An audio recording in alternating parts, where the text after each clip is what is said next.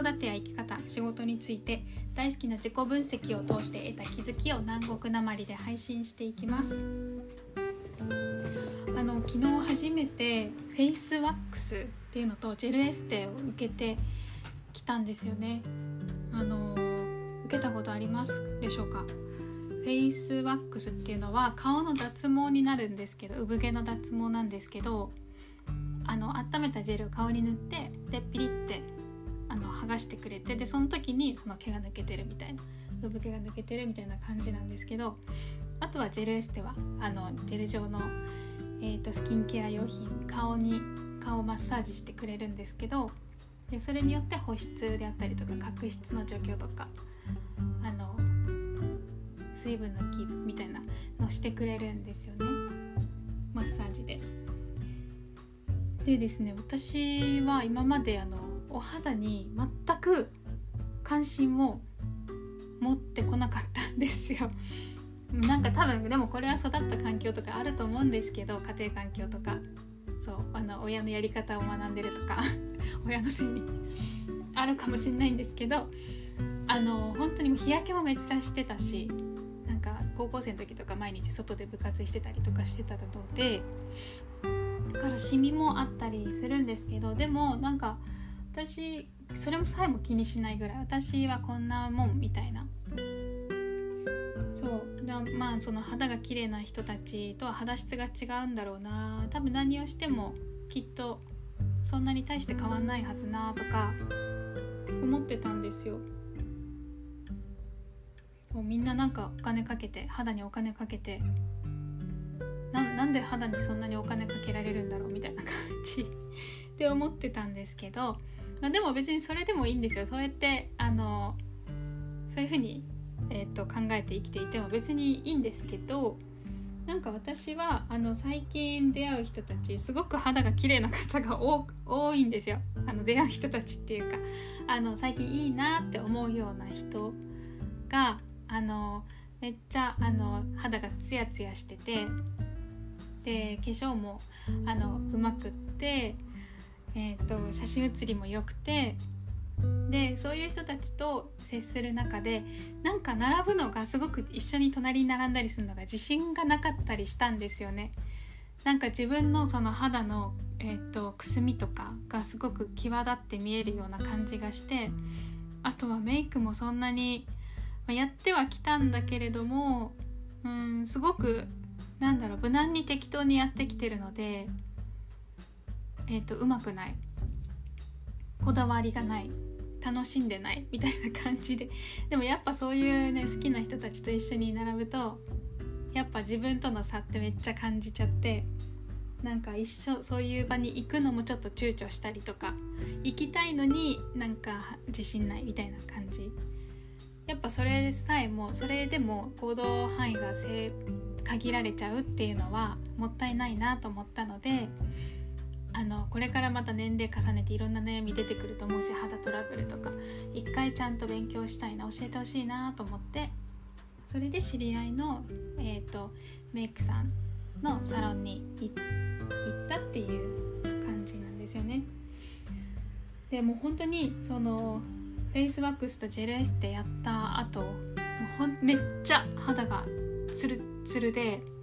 えっ、と乾燥してる箇所が1箇所もないなんかあのみんな多分これ普通だと思うんですけど あの笑った時に引きつるところなんか、うん、違和感があるところっていうのが1個もなかったんですよ。そのやった後テスト受けた後。でだからあの笑ったりするのが全然嫌じゃない。突っ張ってるとなんか笑うとそこにその乾燥じわみたいなものができるような感覚があってなんか違和感だったんですよね。でも別にそれが普通だと思ってたのにツルツルになった瞬間にそれがなくなったのであの何の考慮もななんだそんな言い方ある。考慮せず笑える。なんかそうあの笑うのが楽。なんでそこまで考えたことないかもしれないですけどそうあの本当に肌ってこの状態が一番いい状態なんだなっていうのを教えてもらったんですよ。でその方は本当に詳しくっていろいろあのご自身でもスキンケアいろんなものを試されてきた方なんですけどその長い間この方が言ってたのは長い間その年齢重ねても同じスキンケア使い続けるってあのそそうあんまりちょっといいとは思思わないですみたいなことをおっしゃっててそうあのやっぱりその季節であったりとか春夏秋冬季節とかあと年齢を重ねる上で変化する肌に合わせてあの必要なものって変わってくるじゃないですか。今日はかんあのだんだん冬になってきたから乾燥してるなこのスキンケアをが必要かなとかあのそうクリームが必要かなとか夏だったらあのオイリーなんでそのここまででいいかなクリームはいらないなとかあの自分にとって最良最適すっごくいい状態っていうのを知っておけば自分でそこに向けて調整できるんですよね。ででもその状態を知らないとあの何がいいのか分かんないんでそこに持っていき方もさえも分かんないんですよ。そう。であの今は肌の話だったんですけどもう一個その方と話しててあやっぱ共通するのかなって思ったのはあのその方がえっ、ー、とうんと長い間あの瞑想を習慣にされている方で自分でですねあの瞑想をしてるよっていうのを知ってたのででどうですか？みたいなどんな効果がありますか？みたいな話になってあの例えば子育てとかしてる中でなんかモヤモヤイライラした時にうー